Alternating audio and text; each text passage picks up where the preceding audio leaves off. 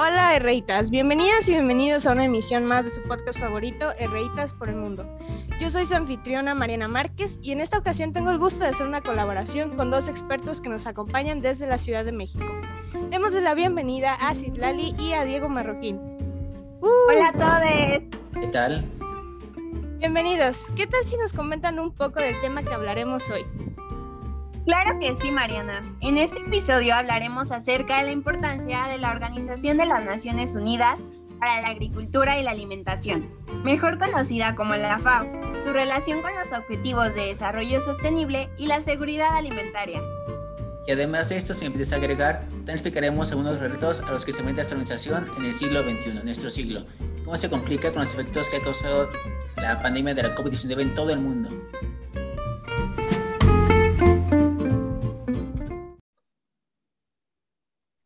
Wow, sin duda un tema que da mucho para hablar, pues justo como mencionan, la importancia de la FAO se ha visto a prueba en la compleja realidad internacional. Es por esto que la ONU se ha, ha buscado mecanismos para apoyar a sus agencias especializadas. Una de estas fue con la aprobación de la Agenda 2030 en 2015, donde la comunidad internacional se comprometió a erradicar el hambre, lograr la seguridad alimentaria, mejorar la nutrición y promover la agricultura sostenible. Exactamente, Mariana. Realmente la FAO es importante porque en el contexto actual de la pandemia causada por el COVID-19, el mundo se está enfrentando a problemáticas sin precedentes. Según la Oxfam, se calcula que en el 2020, el año pasado, 690 millones de personas se encontraban en seguridad alimentaria y más de 34 millones de personas se están enfrentando a niveles severos de seguridad alimentaria debido a que la pandemia ha exacerbado la desigualdad existente y la vulnerabilidad por la pérdida de empleos y la crisis económica. Justo diste en el clavo, Diego. La culminación de estos objetivos se ha visto interrumpida no solo por la pandemia de la COVID-19, sino que desde antes existían otras problemáticas que influyen en la seguridad alimentaria. Una de ellas son los conflictos a nivel mundial y al interior de cada estado, pues no solamente significan un constante desgaste social e inestabilidad política, sino que influyen en la producción de alimentos y multiplican los casos de desnutrición, pues provocan el desplazamiento de personas y afectan su calidad de vida.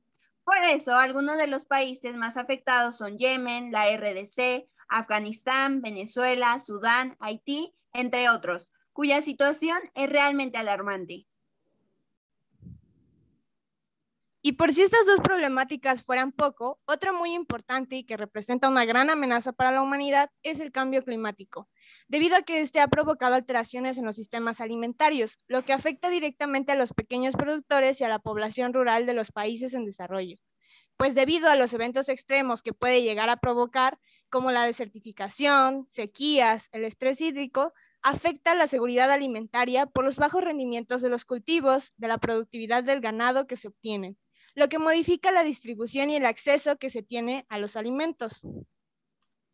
Es así que la cuestión futura de la humanidad para, para alimentarse está en peligro, no solo porque ya lo hemos mencionado en esta emisión, sino que cada vez más es más la presión sobre recursos naturales del planeta Tierra. Los sistemas de producción agrícola intensiva en todo el mundo han causado la, la deforestación, escasez de agua, agotamiento de los suelos, emisiones de gases contaminantes a la atmósfera y la pérdida de, y la, pérdida de la biodiversidad.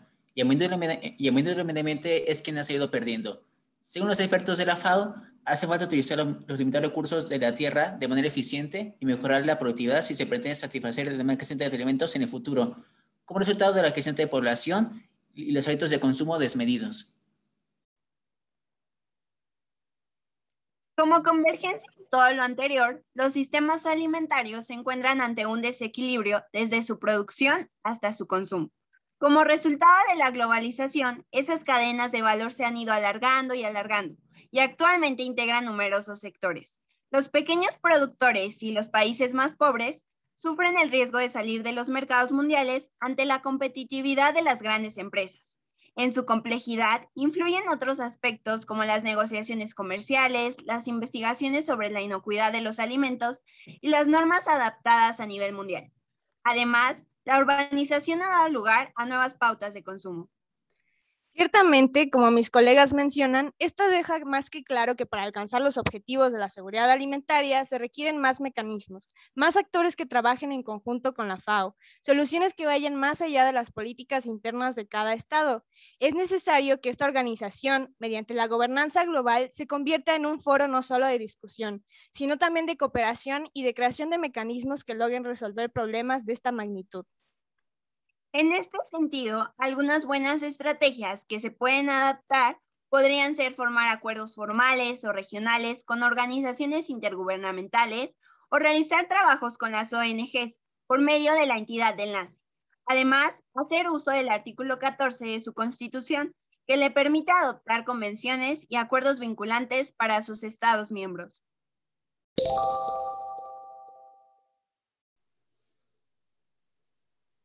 Entonces habría que plantearse la siguiente pregunta. ¿Con cuáles mecanismos podemos empezar sobre esta crisis? Una respuesta simple podría ser nuestro mejor lado hoy en día, la tecnología. Entonces, ¿cómo es que el ser humano puede usar la tecnología actual para mejorar la seguridad alimentaria de los países? Una respuesta simple podría ser continuar con, una fuerte inversión de sector público y privado para el mejoramiento e innovación de la infraestructura, aumentar la colección de datos, impulsar estudios especializados en innovación en historia agrícola, instituciones educativas que también incluyan la, la sustentabilidad y una visión a largo plazo. Completamente de acuerdo contigo, Diego, aunque tenemos que tomar en cuenta que existen pocas instituciones públicas en el mundo que tienen estudios enfocados en esto. Un ejemplo que les podemos dar es en Holanda, la mayor potencia agrícola de Europa. En este país tiene su sede la Universidad de Wageningen, cuyo lema es mejorar la calidad alimentaria del mundo entero. Institución educativa, cabe mencionar, que es financiada por la inversión privada y pública. Es por eso que esta universidad nos parece un buen ejemplo, ya que al tener financiamiento privado depende del ámbito empresarial, el cual es el principal distribuidor de alimentos a nivel mundial. De ahí recae su importancia. Por eso es que este sector debe impulsar las ventajas tecnológicas con las que contamos en la actualidad.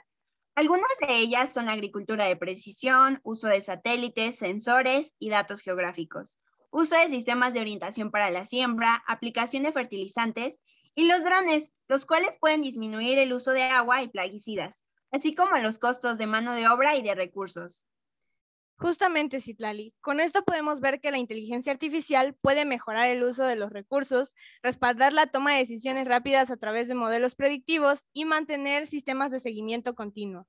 Esto, claro, siempre intentando integrar a los sectores rurales, ya que estos son los principales centros de producción, lo que sin duda será un reto, ya que los grandes productores y las empresas de agronegocios pueden aplicar estas técnicas con mayor facilidad.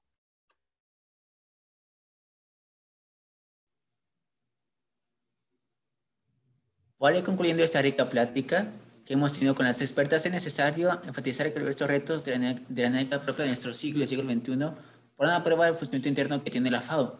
Para las problemáticas como el cambio climático, la seguridad alimentaria, incluso la pobreza extrema en varias regiones del mundo, pueden comenzar a resolverse o a disminuirse paulatinamente mediante la tecnología o la innovación.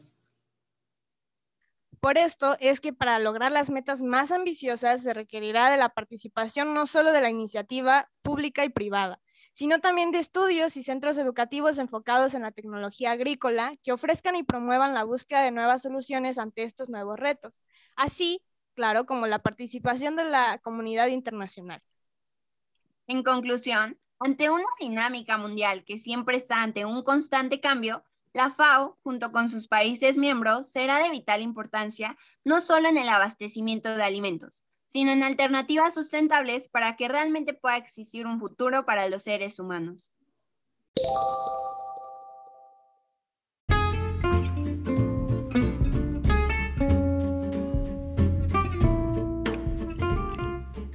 Hasta aquí nuestra misión del día de hoy, mis queridos herritos.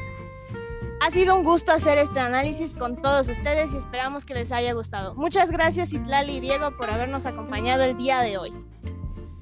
Gracias a ti, Mariana. Hasta la próxima. Hasta la, próxima. Gracias por escucharnos.